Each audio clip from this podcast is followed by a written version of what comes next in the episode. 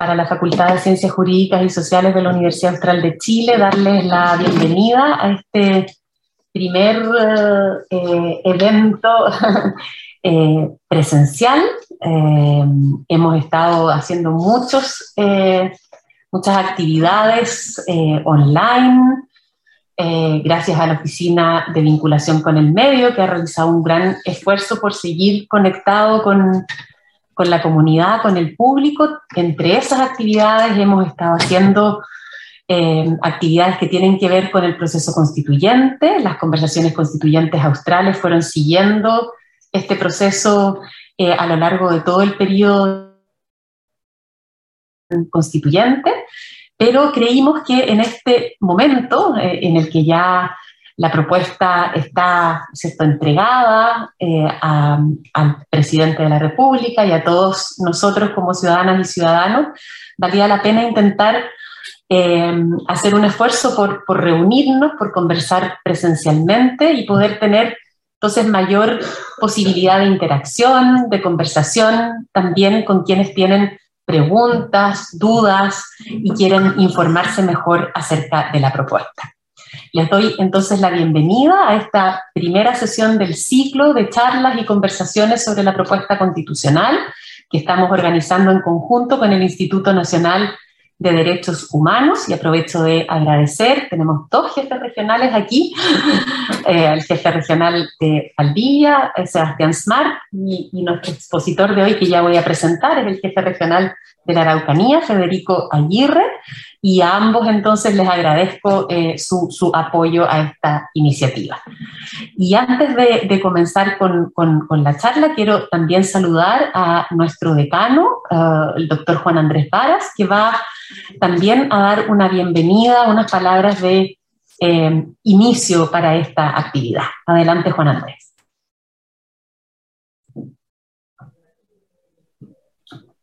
Muy buenas tardes a todos. Eh, voy a quitarme la mascarilla mientras hablo. Quiero eh, ratificar en primer lugar las eh, palabras de la doctora Acatino en el sentido de que para la Facultad de Ciencias Jurídicas que presido, voy a decir todavía y por poco tiempo más, eh, es un eh, privilegio poder volver a la presencialidad en las actividades de vinculación con el medio. Aunque no lo parezca, miren hacia alrededor, este es un éxito de público. Eh, no es broma, yo he sido invitado a actividades donde en la testera y los organizadores éramos más gente que la que había de público. Y aún es inversa y por lo tanto hay que alegarse enormemente. Y además, por cierto, quiero dejar desde ya eh, invitados a todos quienes no están hoy día presentes a que nos puedan ver a través de los mecanismos audiovisuales que hoy día están disponibles y que la Oficina de Vinculación con el Medio, a quien aprovecho de agradecer enormemente, eh, utiliza magníficamente. Eso va a estar entonces disponible. Lo segundo que quiero eh, decir es que eh, en verdad este, esta conversación correspondía al segundo evento del ciclo, una trágica em, circunstancia, la muerte de la ex decana y profesora Susan Turner, eh, de, la, de, la, madre, digamos, de la decana eh, y, y, profesora Susan Turner, ocurrió eh, justo el día antes eh, de la semana pasada en que íbamos a hacer el primer eh, conversatorio en que tenía yo el papel de moderador, si mal no recuerdo. Y, la, y el funeral coincidió exactamente con la misma fecha, así que por respeto y solidaridad con el dolor eh, de una partida muy súbita eh, de doña Úrsula Celser, que entre paréntesis era hija de un antiguo decano de la Facultad de Ciencias Forestales y secretario general de la universidad, de manera que tenía una vinculación histórica con nuestra casa de estudios, eh, preferimos suspender esa eh, sesión y dejarla entonces para el, eh, para el final. Y lo tercero que quisiera decir, y con esto concluyo, es que eh, para la facultad constituye un deber, eh, desde las posiciones que cada cual pueda tener respecto del texto que nos propuso la, la, Convención Constitucional, Eh, y creo que en ese sentido lo, lo, honesto es explicitar esa posición. Cumple el deber, digo, de difundir, de explicar, de informar de la manera más objetiva posible el texto propuesto por la Convención a la Ciudadanía. ese es un texto que eh, de alguna manera eh, importa muchísimo. Las constituciones, a diferencia de lo que ocurría en el siglo XIX, eh, hoy día tienen una aplicación cotidiana en virtud de, entre otras cosas, lo que se llama el efecto directo o inmediato de los derechos fundamentales. Eh, que las hace eh, muy vivenciales para los ciudadanos y ciudadanas y muy especialmente para que nos, dedicamos al, al derecho. Eh, los recursos de protección, por ejemplo, son instrumentos que todos los días las Cortes ven en cantidades muy significativas y en cada uno de ellos invocan derechos constitucionales. los jueces inciden así a veces en políticas públicas. Eh, determinan eh, uso de recursos. Esas son cuestiones que eh, conviene tener en cuenta cuando se analiza un texto como el que se nos propone. Las constituciones hay que tomárselas en serio. Creo que es un deber ciudadano, especialmente de quienes tenemos alguna vinculación con el derecho, analizar el texto completo y sobre la base del texto completo tomar una decisión. Naturalmente que el ideal hubiera sido que estuviéramos todos felices con el texto y que eh, encontráramos en él efectivamente lo que se dio en llamar poéticamente al comienzo de este proceso una casa común, eh, un eh, lugar de encuentro, un potrero cuyos cercos pudieran determinar los límites de la discusión democrática. y lamentablemente la realidad ha indicado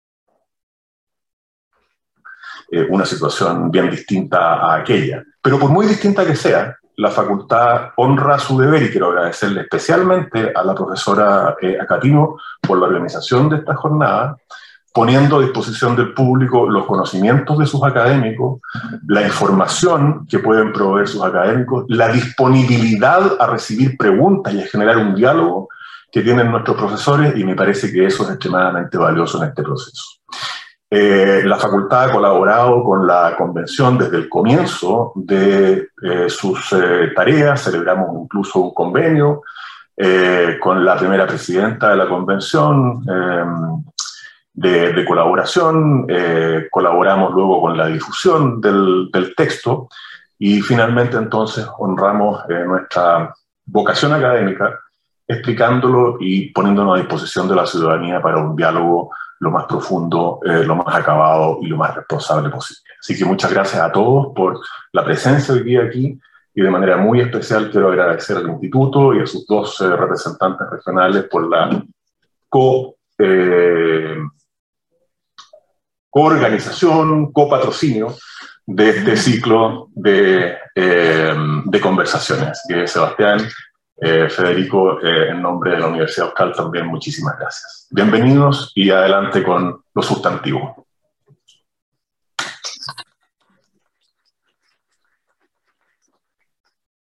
Muchas gracias, Juan Andrés, por, eh, tu presentación. Y entonces vamos a dar comienzo a, nuestra conversación con una primera exposición a cargo de Francisco Aguirre, eh, perdón, Federico Aguirre, eh, jefe regional, como decía, del Instituto Nacional de Derechos Humanos en la región de la Araucanía, licenciado en Historia, especialista en Derechos Humanos, diplomado en la Universidad de Chile y mm, experto particularmente en un tema que ciertamente ha estado en, muy intensamente en, la discusión que ha suscitado la propuesta eh, de, texto constitucional y que se relaciona con el reconocimiento precisamente constitucional de los pueblos originarios con, con, las distintas manifestaciones que este reconocimiento tiene en el texto. Muchas gracias, Federico, por, por tu participación. Y entonces comenzamos con esa exposición para luego ya abrir eh, el turno a las preguntas y comentarios. Muchísimas gracias a todas y a todos, muy especialmente a la Facultad de Derecho de la Universidad, que ha permitido este espacio. Yo los quiero saludar no solo como un gesto de agradecimiento genuino, sino que además como una expresión de el anhelo de quienes trabajamos en el Instituto Nacional de Derechos Humanos, que el debate que se desarrolla en el contexto del proceso constituyente sea un debate informado, sea un debate en que la participación esté caracterizada precisamente por una ciudadanía que tenga a su disposición los conocimientos, la información. Lo que se decide en las próximas semanas, ya a esta altura, es de una tremenda importancia para el devenir histórico de nuestro país. Y eso nos exige como ciudadanos y ciudadanas la mayor cantidad de eh, información disponible para en conciencia poder trazar de manera partícipe los destinos de nuestro país.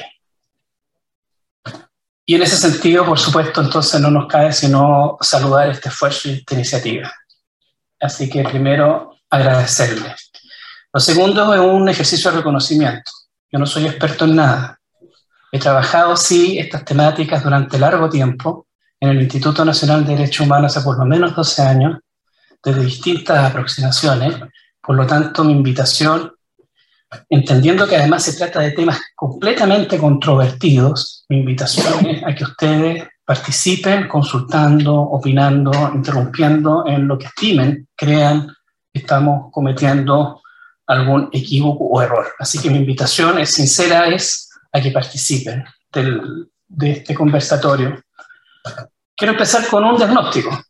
Cuando hablamos de plurinacional, plurinacionalidad y el reconocimiento de los pueblos indígenas, tenemos que partir de un hecho cierto y lamentable. Y es que desde la construcción de la República, hace ya más de 200 años, hemos negado de manera sistemática, hemos invisibilizado de manera estructural, no los derechos, la existencia de los pueblos indígenas y originarios de nuestro país. No solo del pueblo mapuche, de los pueblos indígenas. Esa negación sistemática, por cierto, eh, trae consigo la construcción de un tipo de relación entre el Estado y estos pueblos basado precisamente en la invisibilización, en la negación, en el desconocimiento. Y por supuesto entonces en el no reconocimiento de los derechos que le asisten a estos pueblos, derechos colectivos e individuales que les asisten en tanto colectivo que existe. Estamos enfrentando un problema de identidad. Ese es, ese es uno de los problemas que se pretende resolver bajo eh, el marco de la propuesta eh, constitucional que se está sometiendo a discusión. Uno de los problemas, no digo todos, uno de los problemas que efectivamente adolecemos como institucionalidad pública es haber asentado todo el diseño normativo de políticas públicas, etcétera, etcétera, sobre una falacia, sobre la falacia de que estamos en presencia de una nación, de un Dios, de una cosmovisión, de una historia, de un lenguaje, de un idioma, sin reconocer que hay otras voces, otras cosmovisiones, otros dioses, otras lenguas que hoy día reclaman esa existencia eh, y ese reconocimiento en esa condición y en esa calidad. Ese dilema, ese problema no es de este gobierno, no es del gobierno pasado, no es del gobierno de los últimos 30 años de iniciar la transición democrática. Es la construcción de la República desde hace ya 200 años que se instala precisamente desde esa eh, negación y desconocimiento.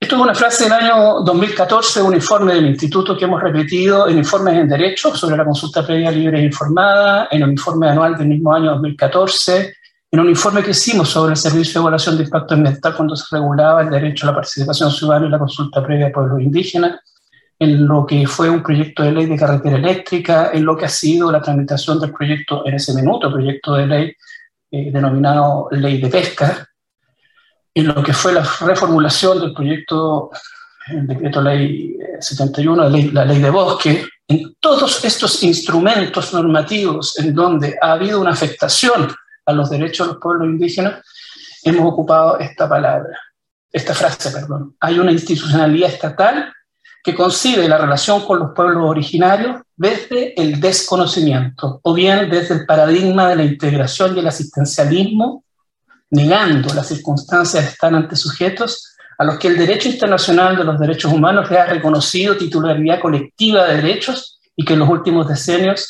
ha amparado sus demandas de participación y reconocimiento.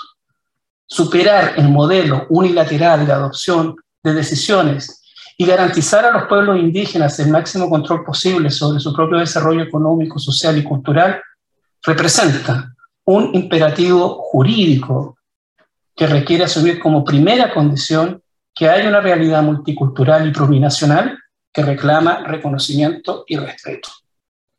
Eso es parte del diagnóstico que nosotros hacemos en lo que dice relación precisamente a la forma en que el Estado y la sociedad, en que el Estado y la sociedad hemos construido relaciones con los pueblos originarios y muy particularmente con el pueblo mapuche en estos territorios, desde la negación y la invisibilización.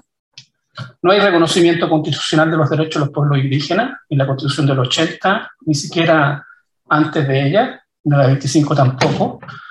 Hay una ausencia de un mecanismo legal que garantice la obtención del consentimiento previo, libre e informado en asuntos que sean susceptibles de afectarlos directamente. Es decir, hay una falta de, eh, de participación eh, en el ámbito de la decisión política y por supuesto hay una limitada protección a los derechos que tienen en materia de identidad, cultura, de tierra, territorio y recursos naturales. Esa negación se expresa en los últimos 30 años de iniciar la transición a la democracia. Es una historia larga y que se expresa en estos hitos que yo recuperé, pero que no son los únicos.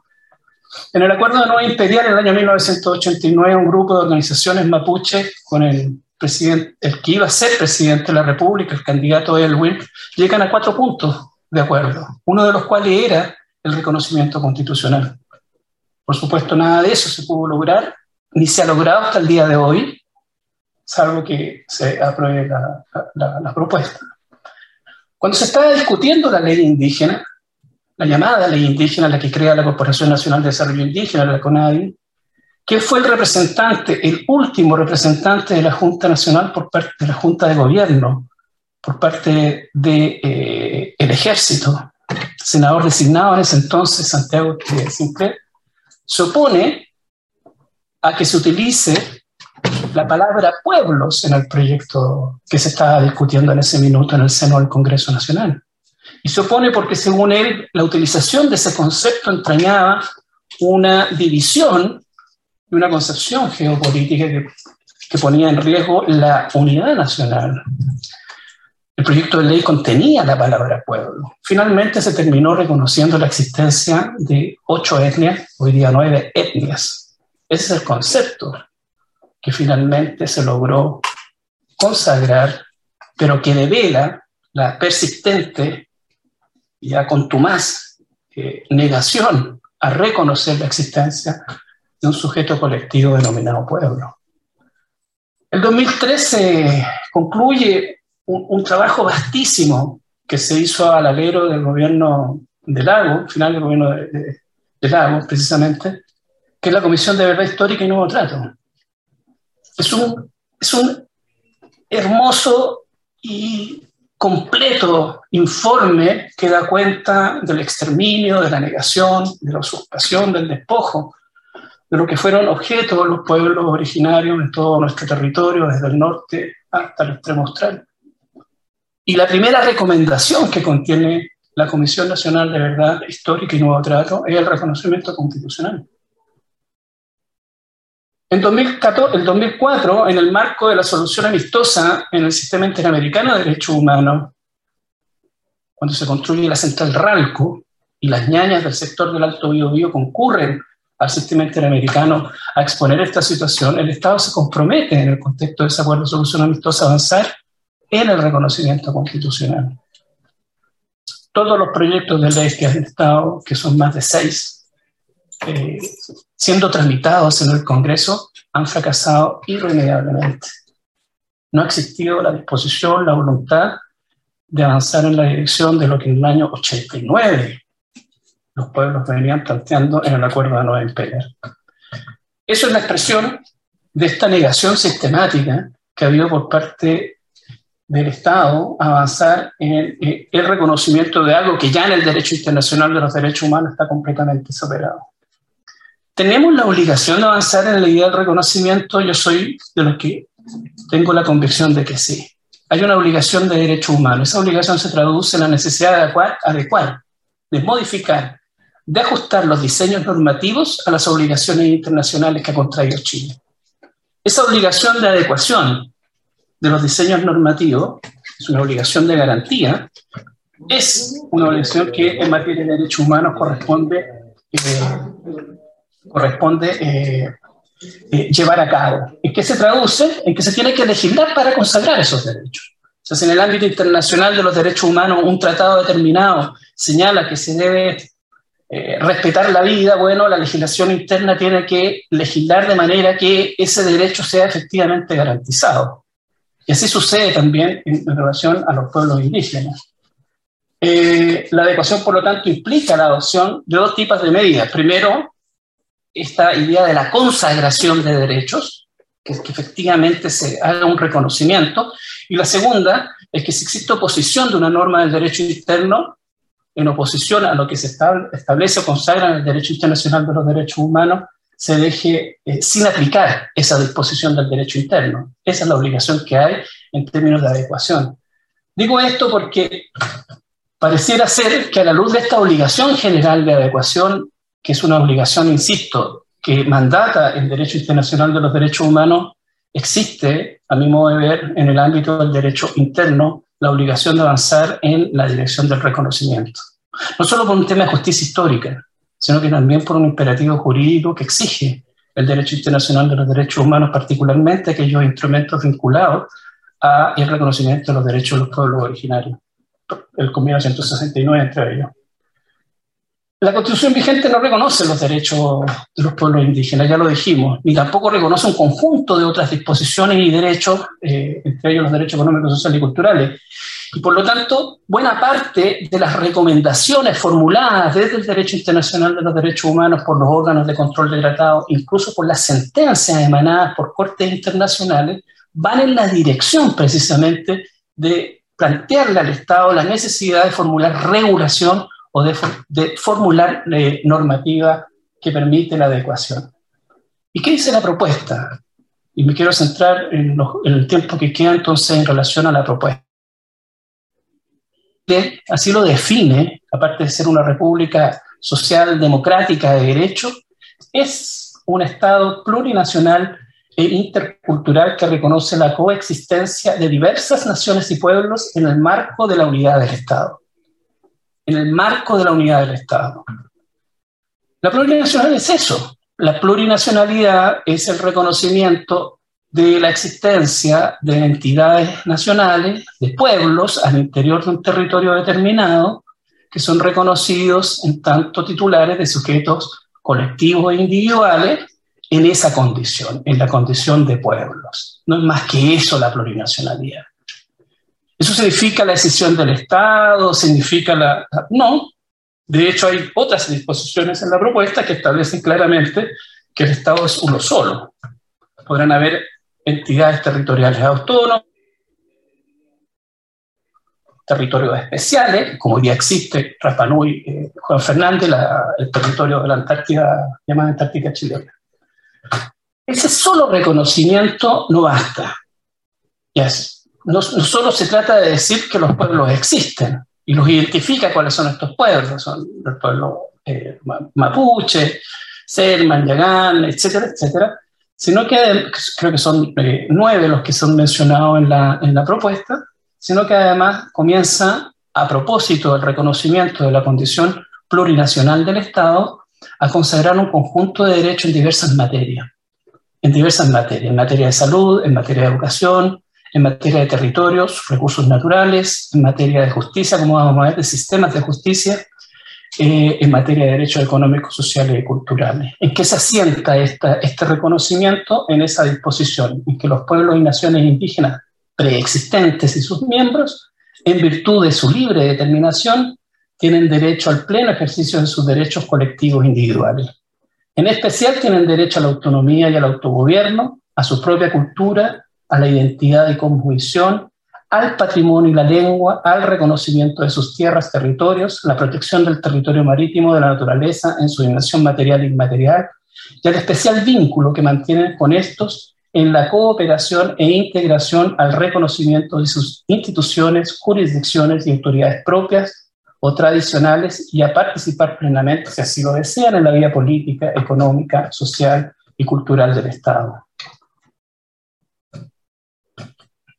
Ese es lo medular, lo que podríamos eh, decir, la eh, expresión más amplia del reconocimiento de la calidad plurinacional del, Estado de, Chile. ¿Cómo se materializa esta, este, este, reconocimiento de la plurinacionalidad en el, en, la, en el deber, en el derecho, en el derecho deber que tiene el Estado de garantizar la participación de estos pueblos en asuntos que sean susceptibles de afectarlos directamente. En el artículo 66 está, de la propuesta está planteado precisamente el deber del Estado de que frente a medidas administrativas o legislativas que afecten a estos pueblos, el Estado deberá eh, garantizar la participación previa, libre e informada eh, con el objeto de lograr el consentimiento mediante procedimientos de buena fe y a través de sus instituciones representativas. Esto no es ninguna novedad, esto ha causado mucho revuelo. Si ustedes han visto los paneles y, la, la, esto no tiene ninguna novedad. Esto es casi lo mismo que dice el artículo 6 del convenio 169 de la OIT, que señala en términos muy parecidos que el Estado tiene la obligación de someter a consulta previa, libre e informada cualquier medida que adopte en materia legislativa o administrativa que sea susceptible de afectar los intereses de los pueblos, los derechos o intereses de los pueblos indígenas. ¿Mediante qué? Mediante procedimientos adecuados, de buena fe y que tengan por objeto, dice el convenio 169, alcanzar el consentimiento de esos pueblos mediante sus instituciones representativas. Esta disposición que tiene la Convención, la propuesta hoy día, es un trasvasije casi literal, casi textual, de lo que ya el Convenio 169 viene planteando. Y en materia de participación o el derecho de participación, el artículo 191, que está ubicado en la participación en las entidades regionales, en el Estado regional, viene a reforzar una idea que deberán ser consultados y otorgarán el consentimiento libre, previo e informado en aquellas materias o asuntos que les afecten, perdonen ahí lo, escribí mal, en sus derechos reconocidos en esta Constitución. Efectivamente, el consentimiento es el fin de la consulta previa. Lo dice el convenio 169, el artículo 6 y el artículo 7. Lo que se persigue con la consulta previa es precisamente que los pueblos puedan participar activamente en asuntos que son de su incumbencia y que esa participación sea incidente y sea vinculante. Eso está establecido así en el convenio 169 y se expresa a través de esta disposición de, la propuesta, que reitero, está ubicada en una, en una, en un, en una, en una parte de la propuesta muy específica y respecto de materias bien específicas. Porque se ha querido entender de que el consentimiento deviene en obligatorio en todas las materias que pudieran afectar a los pueblos indígenas. Y no es cierto esa interpretación a mi modo de ver. Está referida exclusivamente a los temas donde está ubicado la, la temática, pero además esto se tiene que interpretar a la luz del derecho internacional de los derechos humanos. Y en los derechos humanos el consentimiento deviene en obligatorio en determinadas hipótesis, en muy determinadas hipótesis. Una de ellas son la reubicación de pueblos indígenas como consecuencia de proyectos de inversión, ahí el consentimiento deviene en obligatorio. Otro es cuando se almacenan sustancias tóxicas o eh, altamente contaminantes, ahí el consentimiento, de acuerdo a toda la interpretación, la jurisprudencia y los tratados internacionales de derechos humanos, devienen obligatorio. Consentimiento es el fin de la consulta, no puede ser de otra manera es la expresión más genuina, este, este, mecanismo de participación es la expresión más genuina de la autodeterminación y al principio de libre determinación. ¿Y en qué consiste y cuál es su contenido? Que los pueblos están dotados del derecho, todos los pueblos, incluyendo el nuestro, los pueblos indígenas, están dotados del derecho de determinar sus prioridades de desarrollo. Y si eso es así, están en la condición de decidir cómo, cuándo y en qué momento quieren que se desarrolle un determinado proyecto, una determinada iniciativa, una determinada norma, etcétera, etcétera. Pero estos temas, como les digo, que están expresados hoy día de manera eh, clara, nítida, prístina en la propuesta de, eh, eh, de convención constituyente, están ampliamente desarrollados en el derecho internacional de los derechos humanos y no constituyen una innovación en ningún caso. No comprometen la integridad territorial del Estado o la unidad política del, del, Estado. Eh, hay disposiciones sobre tierras y territorios en la nueva constitución que son también la expresión de disposiciones del derecho internacional de los derechos humanos que también han sido latamente desarrollados en el ámbito de la jurisprudencia internacional, sobre todo de la Comisión de la Corte Interamericana de Derechos Humanos. Los derechos territoriales, el derecho a la tierra y a los recursos naturales de los pueblos eh, originarios de las naciones o de las primeras naciones, sobre los que ocupan y usan y respecto a los cuales han tenido un uso u ocupación ancestral, como les digo, está ampliamente desarrollado en el derecho internacional de los derechos humanos y lo que hace esta propuesta no es sino eh, adecuar, eh, poner al día la legislación que en esta materia es extraordinariamente débil, materia de... Y otra expresión de la plurinacional es lo que se llama el pluralismo jurídico, que es lo que es, no, no es más, en palabras muy sencillas, el reconocimiento del sistema normativo que tienen los pueblos indígenas cuando lo tienen, cuando lo tienen, el sistema de normas que tienen, y en el ámbito de la jurisdicción o de la resolución de los conflictos jurisdiccionales, la posibilidad o capacidad de participar en la resolución del conflicto sometido a la consideración que tiene relevancia jurídica. La función jurisdiccional, dice la propuesta, se ejerce exclusivamente por los tribunales de justicia, que duda cabe, y agrega la propuesta, las autoridades de los pueblos y naciones reconocidas por la Constitución o las leyes dictadas conforme a ella. Aquí va a haber una revisión efectivamente a una norma que se va a tener que dictar con posterioridad para ver cómo esta justicia indígena va a finalmente quedar eh, consagrado. Eh, se reconocen los sistemas de justicia de los pueblos y naciones indígenas, los que coexisten coordinados en un plano de igualdad con el sistema nacional de justicia. Eh, y hay una supremacía jurisdiccional que está radicada en la Corte Suprema. La propuesta de convención viene a zanjar esto de que va a haber una justicia eh, indígena poco menos al margen de toda la, de toda la realidad orgánica eh, del sistema de justicia y dice que la Corte Suprema conocerá y resolverá las impugnaciones deducidas en contra de las decisiones de la jurisdicción indígena lo en sala especializada y asistida por una consejería técnica integrada por expertos en su cultura y derecho propio en la forma que establece que cuando se traten materias de justicia, tiene que haber una perspectiva intercultural, es decir, se tienen que tomar en consideración al momento de que digan relación con personas pertenecientes a los pueblos indígenas, el de adoptar esta perspectiva en el tratamiento y resolución de las materias de su competencia, tomando en consideración la costumbre, las tradiciones, los protocolos, los sistemas normativos de los pueblos indígenas conforme a los tratados e instrumentos internacionales de, de, los derechos humanos. Esto se ha hecho en, en, Chile, esto no es nuevo. El, eh, se hace de manera escasa, digamos, reconozcámoslo, no es, no es una práctica común. Les traje como ejemplo este fallo de un tribunal de familia de la ciudad de Temuco, recaído en una denuncia por vulneración de derechos de niños y niñas. El año 2015, cuando yo llegué a Temuco, la CONADI estaba tomada por comunidades de Malleco, de Cautín, numerosas comunidades. Tuvo un tiempo tomada, unos varios días, y el que era director nacional de la época formuló una denuncia ante el Tribunal de Familia por vulneración de derechos de niños y niñas porque en la toma estaban participando niños y niñas. Y era también una forma de lograr la salida, de, eh, evitar la, acción de protesta.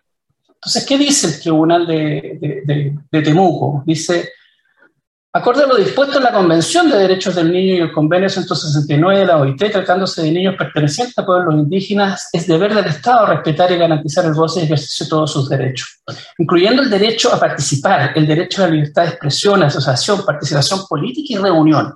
Esos derechos también le asisten a los niños y niñas. Eso es lo primero que, que deja establecido el Tribunal de, el tribunal de Temuco.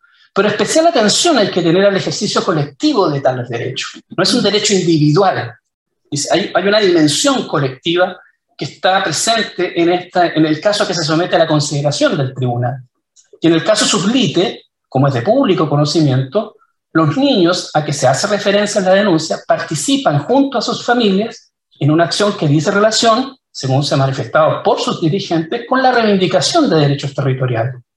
Se trata de una acción que se ejerce por el conjunto de la comunidad y como tal está dentro de la conmovisión mapuche que los niños sean partícipes de ella. No viendo esta judicatura, esta judicatura por este solo hecho que existe una grave vulneración de sus derechos, toda vez que están amparados por sus padres y familia. Esto fue un tema, ha sido un tema en, el tema del conflicto Estado-Pueblo mapuche, la participación de los niños en las movilizaciones de, su, de, su, de sus padres y familiares. Y el tribunal utiliza una perspectiva intercultural, se hace cargo de que los niños en el contexto de la comunidad no solo son titulares de un derecho individual a la participación, a la manifestación, a la expresión, son titulares de derechos colectivos y adicionalmente están aparados por una forma de participación también comunitaria. Esa forma de resolver el conflicto tiene una perspectiva claramente intercultural, no cabe duda responde a un patrón de reconocimiento de una práctica que, por cierto, es desconocida, porque ha sido negada, invisibilizada, como lo decíamos al principio, pero que tiene que ser conforme a lo que se está proponiendo actualmente, puesto, eh, puesto en valor para los efectos de la resolución de los conflictos jurídicos futuros. Termino y con esto dejo abierto para no extenderme diciendo de que las regiones nuestras son escenario de uno de los conflictos más graves de los que tiene conocimiento la República en los últimos años, en el último tiempo. Y parte de ese conflicto en nuestro diagnóstico tiene que ver con esa negación sistemática a la existencia del pueblo mapuche y de sus derechos.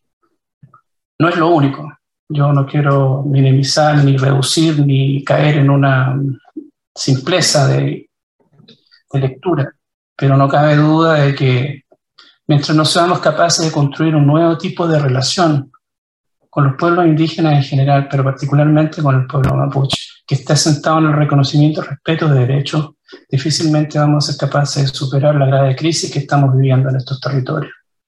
Muchas gracias.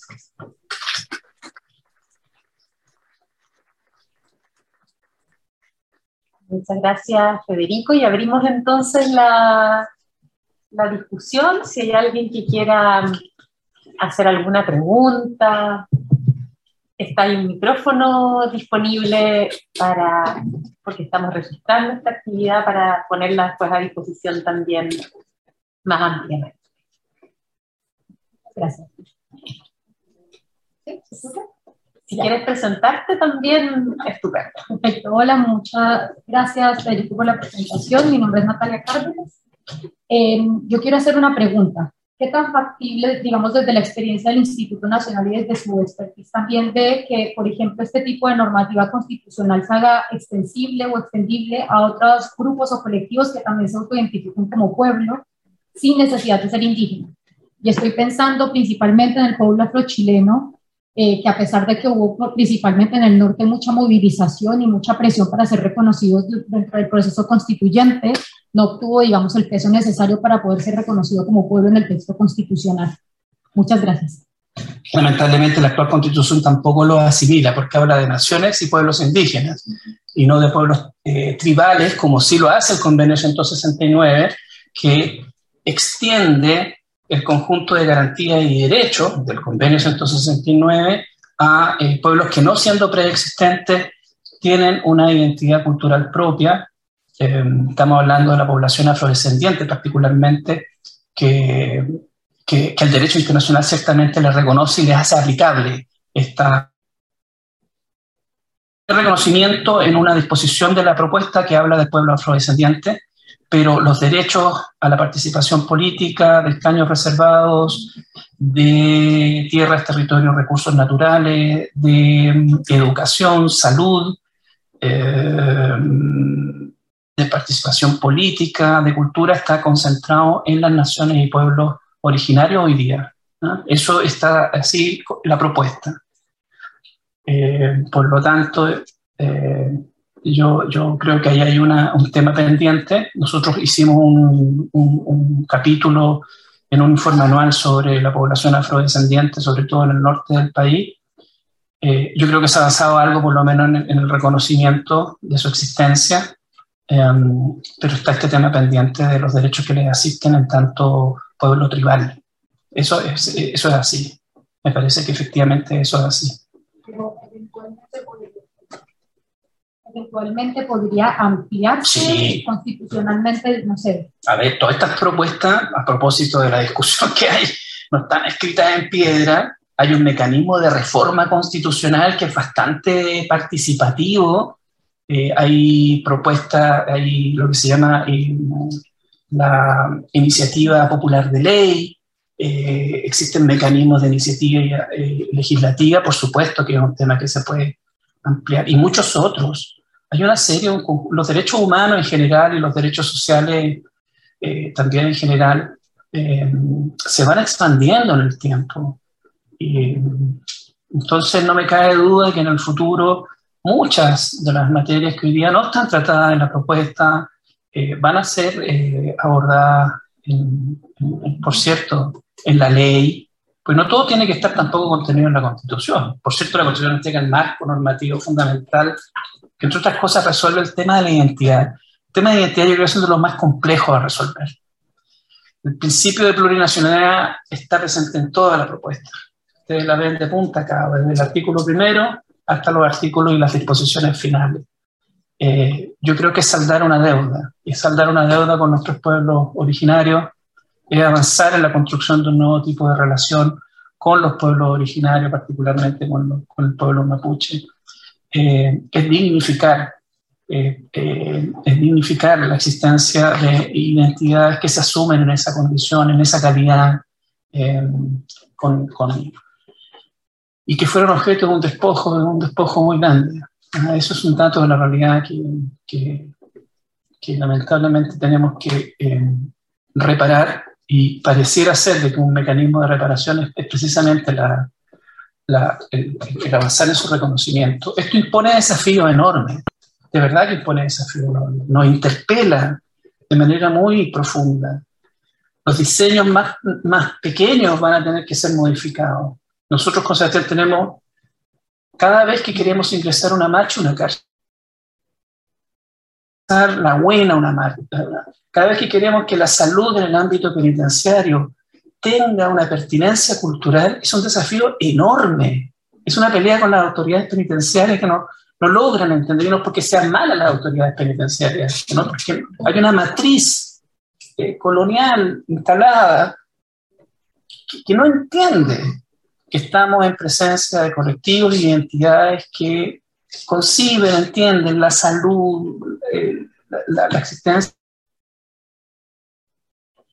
eh, en materia de salud, en materia de educación, en materia de derechos económicos, de participación, van a significar efectivamente desafíos importantes.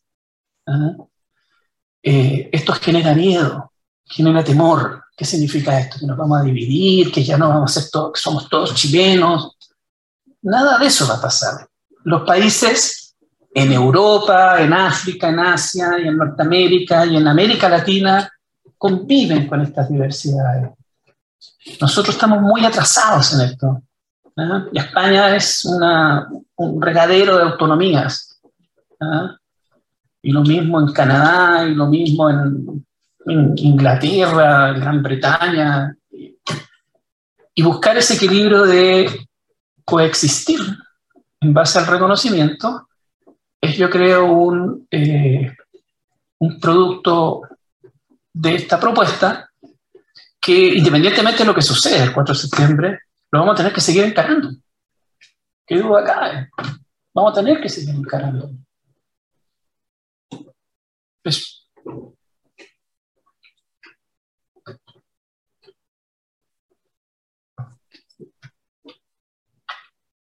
Hola, buenas tardes. Gracias por la presentación. Mi nombre es Villano Soto y soy y trabajo en terreno.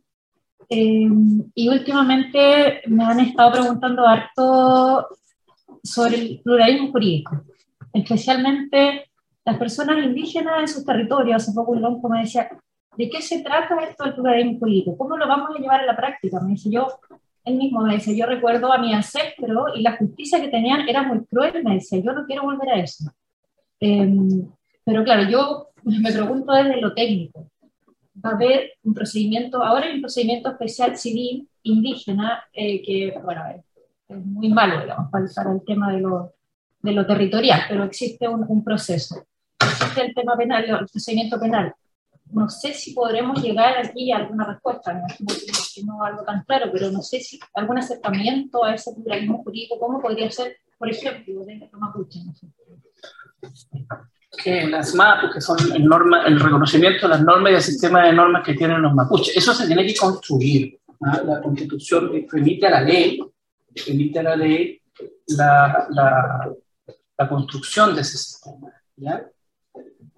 Lo, a mi juicio, lo importante es que no se cierra la posibilidad del Sistema Nacional de Justicia a que existan otros modelos de justicia.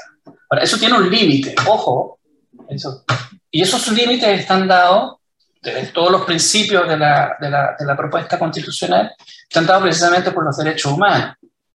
Las eventuales, qué sé yo, sanciones o normas que se impongan en relación a la resolución de conflictos sociales, eh, civiles o de, de, otra índole, van a tener ese límite igualmente para indígenas y indígenas. Eso lo dice expresamente la, la, la, propuesta. No se pudieran imponer sanciones eh, que sean constitutivas de vulneraciones a los derechos humanos.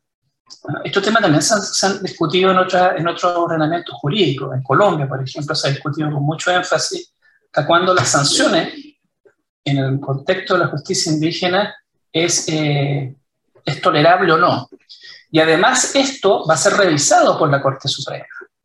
Entonces, no, no es que sea una justicia al margen de la eh, judicatura eh, nacional porque hay un sistema de impugnación, se tiene que establecer un sistema de impugnación, dice la, la propuesta de constitución, que finalmente tiene que ser revisada por la Corte Suprema.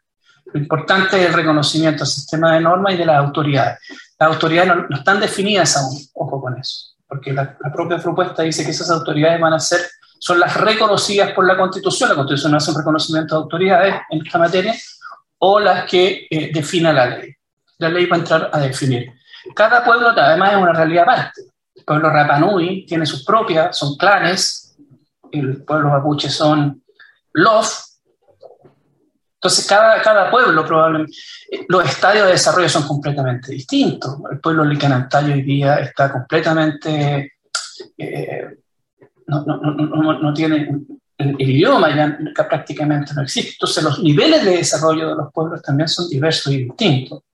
¿ah? Que es distinto al pueblo, qué sé yo, lo mismo pasa con el pueblo de Aguista, o, en fin. Eso también tiene que ser materia de ley, va a haber un debate arduo en esa materia. lo importante es que haya un reconocimiento a la posibilidad de un sistema de justicia alternativo, que también existe en nuestro país. Ojo, esto de existe una justicia única y exclusiva para todos y cada uno de los chilenos, no es tan así, porque también existe una justicia militar, eh, existe, hay otros sistemas también que cohabitan dentro del sistema de justicia y es posible.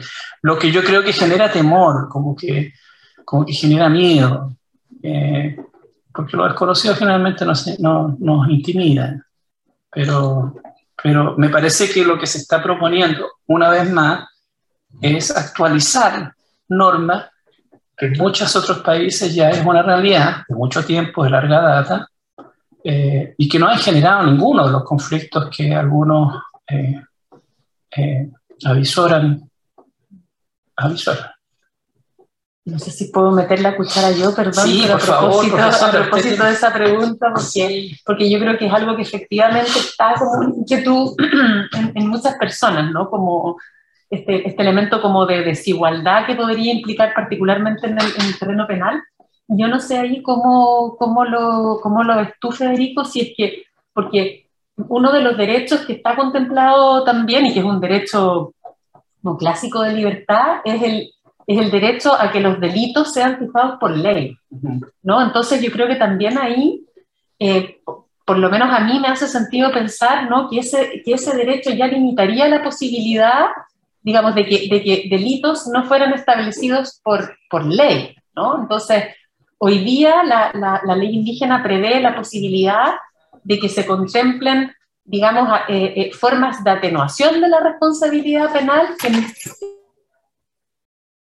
asociadas a prácticas y a costumbres eh, indígenas, pero no la posibilidad de que se prevean delitos, ¿no? O sea, que la costumbre indígena prevea delitos. Entonces, ahí creo que tal vez algo eh, que, que, que, esa, esa, esa, digamos, relación con ese derecho ya permite ir despejando, que incluso si llegara esto a discutirse como en vía de proyecto de ley, tenemos ahí una limitación que vendría de la propia Constitución. Exacto la propia Constitución dice que no hay delitos sin ley, principio, que es un principio además de derechos humanos.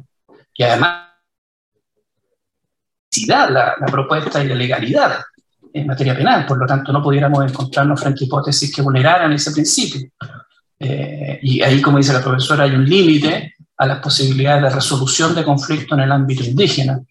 Em, lo penal, por supuesto, pareciera ser que nos representa como la máxima la máxima eh, posibilidad de transgresiones, ¿no es cierto? Pero hay otras, muchas otras que se pueden resolver efectivamente en el ámbito de la comunidad, eh, qué sé yo, pienso en temas civiles o en temas de delitos, pero que tienen que tener estos límites. O sea, ninguna, no hay ninguna posibilidad que el sistema de justicia indígena eh, altere fronteras que están definidas en la Constitución y en los tratados internacionales de derechos humanos. Ahora, es interesante la, el, responder a la pregunta, bueno, pero ¿por qué responde este trato diferenciado? ¿A qué responde? ¿Por qué este trato diferenciado? ¿No rompe este trato diferenciado el principio de igualdad y no discriminación, que es un principio cardinal de los derechos humanos y, los derechos fundamentales? Es que precisamente en función del principio de igualdad y no discriminación es que se establecen estos tratos diferenciados. En reconocimiento para lograr efectivamente esa, igualdad sustantiva y que se establecen estos tratos diferenciados porque se asume que estos colectivos son diferentes, tienen una diferencia con el resto de la población nacional. Lo que pasa es que lo hemos negado, no los conocemos, lo hemos tratado como un vestigio arqueológico, en circunstancias que están vivos, que existen, a nosotros nos tocan. Alguien dice que hace, que hace ese terreno, y nosotros vemos a las machis, vemos a los loncos, vemos las comunidades, vemos sus ceremonias, vemos su idioma. Y muy próximo a Temuco, ni siquiera es una cosa muy distante. Es una realidad viva. ¿Qué duda acá que han ido a Rapanui? Que hay una cultura completamente viva que reclama esa existencia. Ahí se está haciendo, a propósito de Rapanui, que es un trato especial además, porque ahí se hace un reconocimiento del Tratado de 1888, que es notable a mi juicio, porque reconoce el, el valor vinculante de un tratado entre la República, en este caso Chile, y eh, los clanes Rapanui, polinésicos, maoríes. Eso se ha hecho en otros países, Nueva Zelanda, por ejemplo. También se, han, buscado formas de, de, reconocimiento por esa vía, el reconocimiento de tratados firmados. Eso. Muchas gracias. No sé si hay alguna otra un comentario, una duda, una inquietud.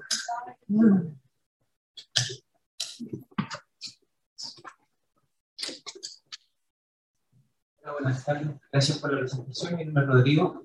Tengo una duda eh, con respecto al autogobierno, que es un artículo. ¿Cuál es la dimensión de eso? ¿A, qué se refiere? Y lo otro que, me, que también me da mucha eh, ocupación es, entender bien el tema de la definición de nación. me queda claro que hay, una, hay, un tema cultural, de visión que es magnífico. Pero el tema territorial, por ejemplo. O sea, el mapuche, eh, el mapuche tiene sus derechos como mapuche a lo largo de todo Chile y, y, las leyes se aplican a lo largo de todo Chile por ser mapuche o el que vive en un territorio mapuche y es mapuche. Ahí es la cosa que Está bien, gracias. súper, súper. La mayor cantidad de mm. población mapuche vive en Puente Alto. O sea, eh, sí. así que. ¿cómo vamos a hacer? ¿Van a cambiar los tribunales de Puente Alto? Eh, o, o, o, van a entregar la tierra de Puente Alto a los mapuches? Hay una cierta especificidad. de Vitacura. ¿Ah? hay una especificidad muy eh, profunda, pero a la vez hay una ambigüedad muy en, en, otro, en, otras dimensiones que, son preocupantes. Sí, en, Canadá, ¿sabes cómo se les llama a estos pueblos originarios? Se llaman naciones, primeras naciones. Son las primeras naciones. Es una forma bien, bien gráfica de, de, definir que existen pueblos preexistentes al Estado y que subsisten en el tiempo. ¿Por qué? Porque conservan, como te digo, un idioma, una cosmovisión que es lo que hace propio de una nacionalidad. La nacionalidad no se construye desde un territorio, eso puede ser el Estado, ¿no es cierto? Pero la nacionalidad se construye de una identidad, que no es genética tampoco. Porque quienes dicen, bueno, esto es una cuestión de fenotipo, de genotipo, no. Es una identidad cultural y política. Eh, y esa identidad cultural y política lo tienen algunos pueblos. Por ejemplo, el pueblo Rapanui, por ejemplo, el pueblo Mapuche, por ejemplo, los Aymara, los que ahí no tenemos ninguna posibilidad de dudar sobre la existencia de nacionalidades al interior de los estados. Entonces lo mismo sucede con un catalán en España. Es catalán, esté en Andalucía o esté en el norte de España. Va a seguir siendo catalán. Pero si está en Andalucía, se rige por los códigos Por supuesto, pero él es catalán también y tiene derecho a postular a una serie de beneficios propios del Estado, del mundo catalán y lo mismo los vascos y los mismos y, eso es un poco la idea, para graficarte, para no decir, bueno, son mapuches, son mapuches, y se les tiene que reconocer en esa, en esa cantidad y en esa condición. Los derechos territoriales sobre son las tierras que ancestralmente han ocupado. No es Puente Alto ni... Son las tierras que ancestralmente han usado ocupado. Y eso se tiene que... Por supuesto, y ahí hay un problema de restitución territorial que se tiene que abordar. Si hay un despojo que no ocurrió en la colonia, ese después ocurrió entre 1880 y 1925 que se produce la erradicación.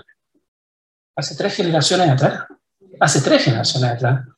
Y ahí hay una política de restitución que tenemos que encarar porque también es parte del conflicto. Convengamos y lo autogobierno. ¿De qué va sobre esa dimensión? No, no, no. Hay, hay, disposiciones de espacios territoriales especiales que son los territorios indígenas que también lo establece la, la, constitución, donde los loncos, por ejemplo, pueden tener eh, expresiones de autogobierno. Eso también existe en otras realidades. Por supuesto hay que tener un control territorial ahí. Va a ser más fácil, por ejemplo, creo yo, en Rapanui, donde posiblemente tenemos, por una cuestión de insularidad, ¿no es cierto?, eh, acotados los espacios donde se puedan poder ejercer esos derechos de autodeterminación. ¿Y en qué se expresa ese derecho a autodeterminación? ¿Cuál es el contenido? Que no es genérico, es en el derecho que tienen esas comunidades a determinar sus prioridades de desarrollo. El territorio que va en la comuna de Ercilla, entre Quechereguas y eh, eh, en la ruta 5, que es un territorio grande de Ercilla, es mapuche. El 90% de la población es mapuche. Hay comunidades ahí como la de Timocuicuy, que es muy canosa, muy famosa, que probablemente conforme a esta nueva constitución se le va a reconocer un grado de autonomía en el contexto del Estado Nacional. Que es lo mismo que pasa con una comuna. El gobierno autónomo comunal tiene la posibilidad de decidir materias propias de la, de la comuna respecto de sus habitantes. En estos territorios especiales indígenas, probablemente el autogobierno va a tener una expresión más intensa y más decidora en relación a eh, temas de su gobernanza. Es posible. Claro, no hayan... Es complejo, yo no digo, yo no, yo no tengo una, una... Es complejo. El gobierno sobre una estructura de organizaciones... Se crea la, que va desde los presupuestos hasta la... Se crea, se crea, como te digo, en la, en la propuesta, estas entidades territoriales indígenas, estas van a, se crea un sistema y un mecanismo de presupuesto, de financiamiento para la autoridad, para la, la entidad. Se deja entregar a la ley su, su, su constitución, porque va, va, va, a tener que reunir. Algo de esto se quiso hacer con las famosas áreas de desarrollo indígena, ¿ah? que son, creo que son nueve a nivel del país, estas áreas de desarrollo indígena que se crearon incluso el, el, el, gobierno del presidente Piñera creó unas tres o cuatro más, precisamente en el territorio ya de Ercí y Anayeco, tienen un poco esto, de disponer de recursos para que sean resueltos y distribuidos por los propios habitantes de esa área. Algo de eso hay en, este, en esta idea, de manera ahora mucho más intensa. Eso te lo, lo, lo reconozco. Oye, esto de los de lo, de lo caños reservados, eh, a mí me parece, ahí, ahí yo me siento un poquitito... Eh, discriminado, o sea, yo no tengo caña reservada. No, pues tú tienes, de, de, de, eventualmente 150, tienes 100, 140 escaños disponibles. También es otra forma muy... Caña reservado es por, es por, es territorio. Como fue la, bueno, la norma transitoria remite al actual, si es que no se logra dictar la ley, pues se tiene que dictar una ley, se va a remitir a cómo se constituyó la, la, la convención constitucional. Hay personas que salieron con 60 votos. Hay personas que salieron con la votación que salieron. Lo importante es que, no sé, a mi juicio, es que el 10% de la población que se autoidentifica como indígena, que en Chile son aproximadamente 2 millones de personas, tengan la posibilidad de participar en la toma de decisiones, en el porcentaje que les corresponde. Ojo, y por eso son 15 escaños reservados dentro de 150, es el porcentaje que les corresponde, en un sistema proporcional, por cierto. Y eso es válido en un sistema democrático. Válido, pero, pero, pero cuando... Porque también dentro de, de, de, del sistema de no escaños reservados, hubo en el sistema proporcional personas que salieron electas con muy pocos votos. Entonces, no es... La duda es que, es que un escaño que es un, un quinceavo de, de, del 10%, eh, lo, lo, defina un 1% o un 0,1% de la población. Eso es lo extraño, eso es lo que yo encuentro que no es democrático. Es, más, es pluralista, absolutamente pluralista. Eh, eh, es reconocedor de los derechos, sí, pero no es democrático, o sea, no es democrático proporcional. Es proporcional. Estamos, estamos, eh, tiene un, un, un, componente altamente proporcional y, a mi juicio, altamente democrático. Pero bueno, eso... Si, si, si puedo meter cuchara, no me resisto. La moderadora poco moderada. Pero, pero claro, por un lado yo creo que tiene que ver con esto de definir como la proporción en abstracto y después cuántos voten de esas personas es lo que nos pasa también ¿no? en las elecciones del, del resto de los España y puede que, claro, que la proporción ahí termine siendo en algún caso menor, en algún caso mayor, o sea, de, votos efectivos de ese universo que se toma en cuenta para establecer la, la proporción. Y por otro lado, yo creo que ahí hay, hay, un concepto que está también en el, en el artículo primero, que es el de la democracia eh, inclusiva, ¿no? Entonces, eh, yo creo que hay una mirada que tiene que ver, digamos, con, con pluralidad, con pluralismo, pero también con cómo incorporamos a a grupos ¿no? tradicionalmente excluidos. Entonces yo creo que ahí hay también como una razón que tiene que ver con cómo favorecemos la participación y la inclusión de grupos que han tenido históricamente menos participación. Entonces, digamos, eh, eh, uno de, siempre puede estar de acuerdo o en desacuerdo y, y, y, de eso, y lo importante yo creo es mostrar cómo acá hay como varios fundamentos. Entonces también para la paridad y para los, para los reservados, yo creo que está detrás también esta razón que tiene que ver, pero que no es exactamente igual a la, a, a la plurinacionalidad y que tiene que ver con cómo logramos que grupos tradicionalmente excluidos de los espacios de decisión se incorporen. Entonces, tal vez por eso, aunque uno pudiera decir, pero bueno, suelen participar menos, o a lo mejor, porque por lo menos en la última elección, personas que eran pertenecientes a etnias podían decidir, o a pueblos originarios podían decidir votar em, por los otros escaños, ¿no? Entonces, eh, eh, eh, y ahí uno podría decir, bueno, el esfuerzo es que puedan tener representación en su calidad ¿no? de, de, de pueblos originarios. Pero por favor, de eso se trata. Para complementar un poco, por ejemplo, en el caso colombiano, hay muchos tipos de escaños reservados que no se limitan únicamente a los pueblos indígenas. Un ejemplo, no se limita solo a los pueblos indígenas. Por ejemplo, las víctimas del conflicto armado tienen también escaños reservados en el Congreso. Entonces yo creo que además de lo que explica Daniela, también hay un sentido de reparación detrás del reconocimiento, una reparación que también tiene una vía de participación política. Entonces yo creo que también creo que ahí se encuentra un sentido del por qué los escaños reservados en este caso. Gracias.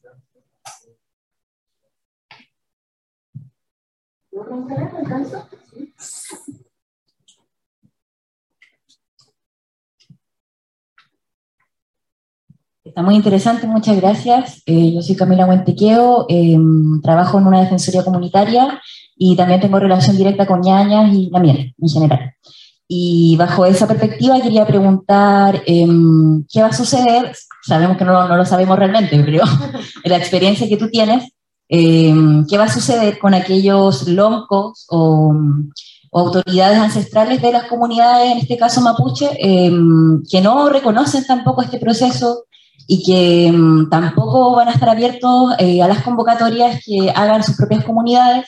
Em, acá eh, Victorino Antilev fue el constituyente que, bueno, en verdad salió Carmen Caifí, pero sabemos que Victorino estuvo eh, como titular por lo paritario y, y él reconocía que tampoco estaba justamente los LOF, que no estaban con tanta autonomía territorial ni nada, pero sabemos que también hay otras comunas que sí eh, se están radicalizando más justamente por la macrozona sur y por todo lo que está pasando en la Araucanía y ahora en los ríos. Entonces, quería saber si esta situación del consentimiento y consulta eh, como normativa internacional sería vinculante justamente para poder eh, hacer como efectiva la participación del, pluralismo jurídico. Incluso ¿Tú crees que incluso lo intenten con los grupos más radicales o las lamien o las ñañas que no quieran dialogar, eh, que sea vinculante ahí la consulta y el consentimiento para que se pueda establecer ese sistema legal, como pensando que incluso la ley y el reglamento se van a construir? Yo creo que parte de la respuesta, no, no, no, voy, a, no voy a pretender de hacerlo, pero parte de la respuesta está en esta, eh, en esta propuesta donde dice, si así lo desean, hay un grado de, de, de, voluntariedad, la libertad de, participar o no en estos procesos políticos, eh, siempre va a estar sujeto, y eso es la expresión de la autonomía también, ¿no es cierto? La expresión de la autonomía es también el derecho a no querer participar, ¿ah? y nadie puede obligarlo a eh, participar en los procesos que se quieren abrir con esta propuesta. Pero se quiere construir un nuevo tipo de relación. Esa es como la esencia. Y ese tipo de relación que se quiere construir se quiere sentar desde el reconocimiento. Habrán sectores que lo han manifestado ya, que no están disponibles a un diálogo con el Estado porque no creen.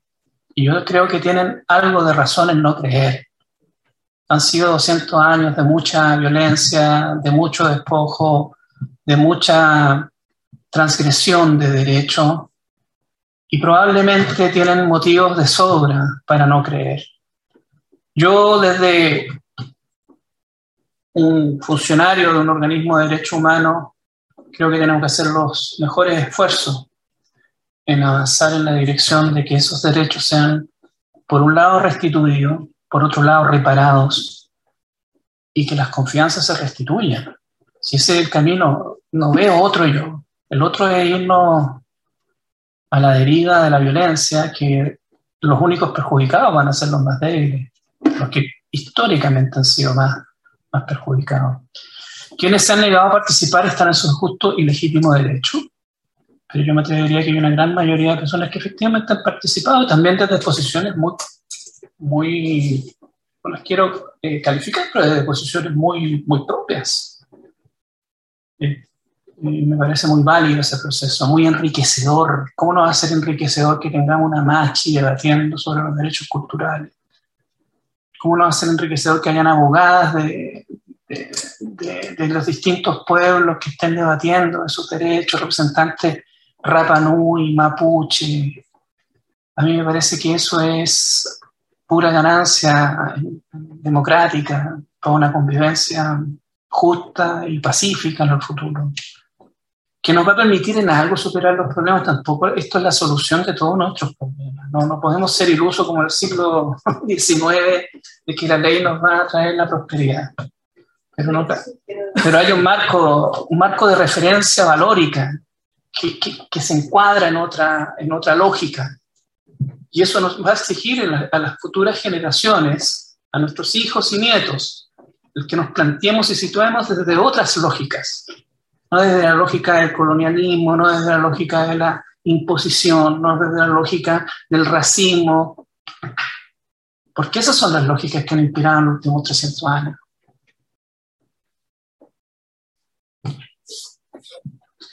Bueno, muchas gracias por la escucha, por el tiempo y por la paciencia. Profesora, muchísimas gracias por la invitación.